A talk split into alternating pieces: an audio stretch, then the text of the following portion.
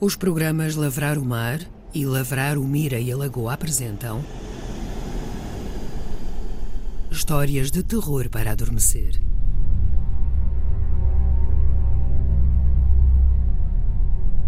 Terceira história. Leva-me contigo ao Alasca. Texto de Jean Waltz. Interpretação de Sônia Barbosa. Encenação de Giacomo Scalisi.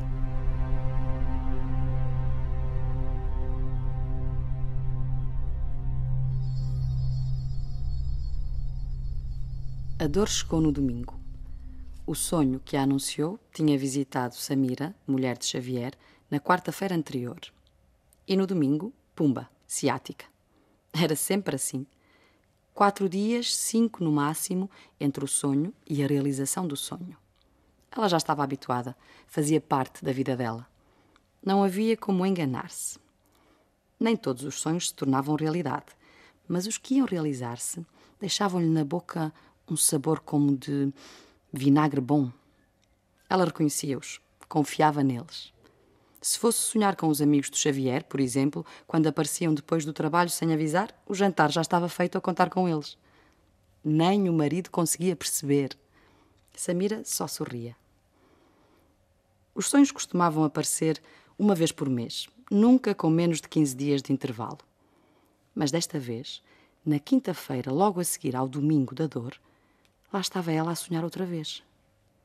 E que sonho! Meu Deus, que sonho!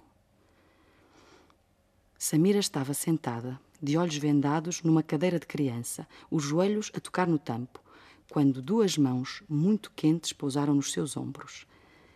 Ela sentiu confiança e uma espécie de desejo profundo. As mãos tiraram-lhe a venda. Samira viu um montinho de ossos e um despertador posto para tocar dentro de cinco minutos.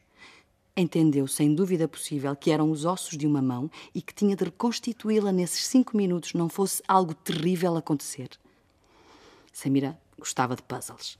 Pôs-se de imediato ao trabalho. Parecia fácil, mas os ossos eram todos tão parecidos. Era uma mão esquerda ou direita? Sem unha, sem carne, nem cartilagem, como ver em que sentido dobravam os dedos. Perdeu dois minutos em pânico. Depois respirou fundo e usou o tempo restante para construir o que lhe pareceu uma mão possível, mesmo que não perfeita. O despertador tocou. Num segundo, a pequena construção óssea revestiu-se de carne. O que Samira viu crescer ali foi uma aranha com cinco patas magras olhos que pareciam atrações de feira popular e uma boquinha que começou a cantar a canção preferida de Samira. Leva-me contigo ao Alasca. Samira gostava de infinidades inóspitas quando ligadas à ideia do amor. A aranha cantava muito bem, mas Samira acordou petrificada, a boca cheia do habitual sabor a vinagre. Tinha falhado tinha perdido. Algo terrível ia acontecer. Quando conseguiu respirar normalmente, estava em território desconhecido. Costumava saber ler os sonhos, eram-lhe claros. Já este era uma coisa visceral, vinda da própria pré-história. Samira tentou perceber. Olhos vendados, aranha, eram medos inseguranças.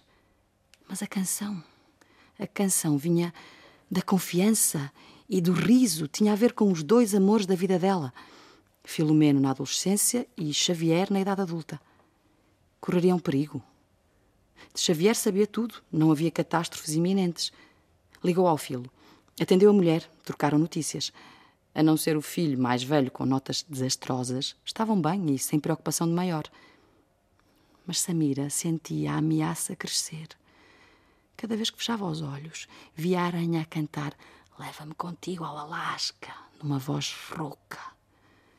A canção do seu casamento. No terceiro dia, resolveu pedir ajuda. Marcou duas consultas para o dia seguinte. Uma numa cartomante, outra num psicólogo. Enquanto a primeira garantia resultados imediatos, o segundo começou por frisar que provavelmente seriam precisos anos. Mas ao ouvir o pânico na voz de Samira, aceitou recebê-la no café onde costumava almoçar. Samira gostou da vidente, uma senhora despida de quaisquer apetrechos folclóricos. Mas ajudar, a senhora não ajudou. Pareceu até duvidar um pouco da existência de sonhos premonitórios como os de Samira. Era quase uma postura moral. Sonhos, para ela, não deviam servir propósitos tão domésticos como lembretes de compras ou anúncios de dói-dóis. Samira riu-se e pagou. Tinha-lhe feito bem no momento de descontração. Saiu para a rua. Apesar do frio, o sol radioso dissolvia qualquer prenúncio de horror. Sobrava um quarto de hora antes do psicólogo. Samira pensou em não ir, em aceitar que desta vez o sonho era apenas isto, um sonho. Mas estava mesmo frio e ela entrou no café. Lá, a empregada avisou-a que o médico ia atrasar-se um pouco, que se quisesse, começasse a almoçar sem ele. Até recomendava o prato do dia, codorniz. Samira aceitou. O estabelecimento estava quente e ela com fome. Resignou-se e ficou à espera. A porta tintinou ao abrir-se. Samira levantou os olhos. Um homem entrou, olhou em volta e dirigiu-se para ela. Sentou-se sem pedir licença. Tinha olhos castanhos, onde brilhavam pepitas de ouro verde. Sorriu com um pouquinho de gozo. Mas que boa surpresa! Pela voz, estava à espera de uma histérica com unhas ruídas até ao sangue. Samira ainda pensou em responder à altura, mas o sorriso naqueles olhos. Tive um ataque de pânico. Já passou. Acho que tenho de pedir desculpa. Por ter entrado em pânico. Só faltava isso. Samira riu-se. O psicólogo riu-se. Chegaram as codornizes. Cheiravam bem. Samira, sem reparar no seu feitio de mão aberta. Dos passarinhos só ficavam ossinhos quando os dedos do psicólogo roçaram pela primeira vez o pulso de Samira. Ela sentiu-se derreter. Leva-me contigo ao Alasca. Agradeceu ao sonho tê-la trazido a este homem. Ainda na mesma noite, Samira deixava o Xavier. Ela foi viver para a encantadora casa de fins de semana do psicólogo, sem ele, que prezava a sua liberdade. Samira não se preocupou muito. Xavier tinha dito a mesma coisa e ela tinha-lhe dado a volta em três tempos. Samira passou a trabalhar em casa para estar disponível sempre que o psicólogo a quisesse. Ele vinha pouco, mas quando vinha, ainda proporcionava horas inesquecíveis de entrega e amor, que ficaram cada vez mais espaçadas. Com o passar dos meses, Samira foi descobrindo a que ponto o psicólogo era exímio em dosear exatamente o que dava, sempre justo o necessário para que ela não conseguisse deixá-lo, mas nunca que chegue, nunca que chegue.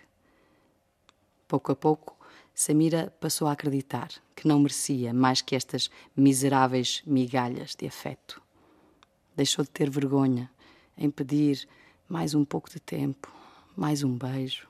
Precisava muito. Samira está na cozinha, a preparar um jantar que não sabe se comerá sozinha. O rádio, de repente, toca o Leva-me contigo ao Alasca. E Samira para, a faca na mão. Dá-se conta que nunca mais sonhou. Desde que se entregou à aranha, nesta teia fria.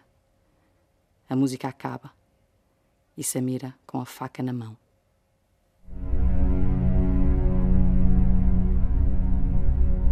Leva-me contigo ao Alasca. Texto de Jane Waltz interpretação de Sônia Barbosa, encenação de Giacomo Scalisi. Uma história do ciclo Histórias de Terror para Adormecer.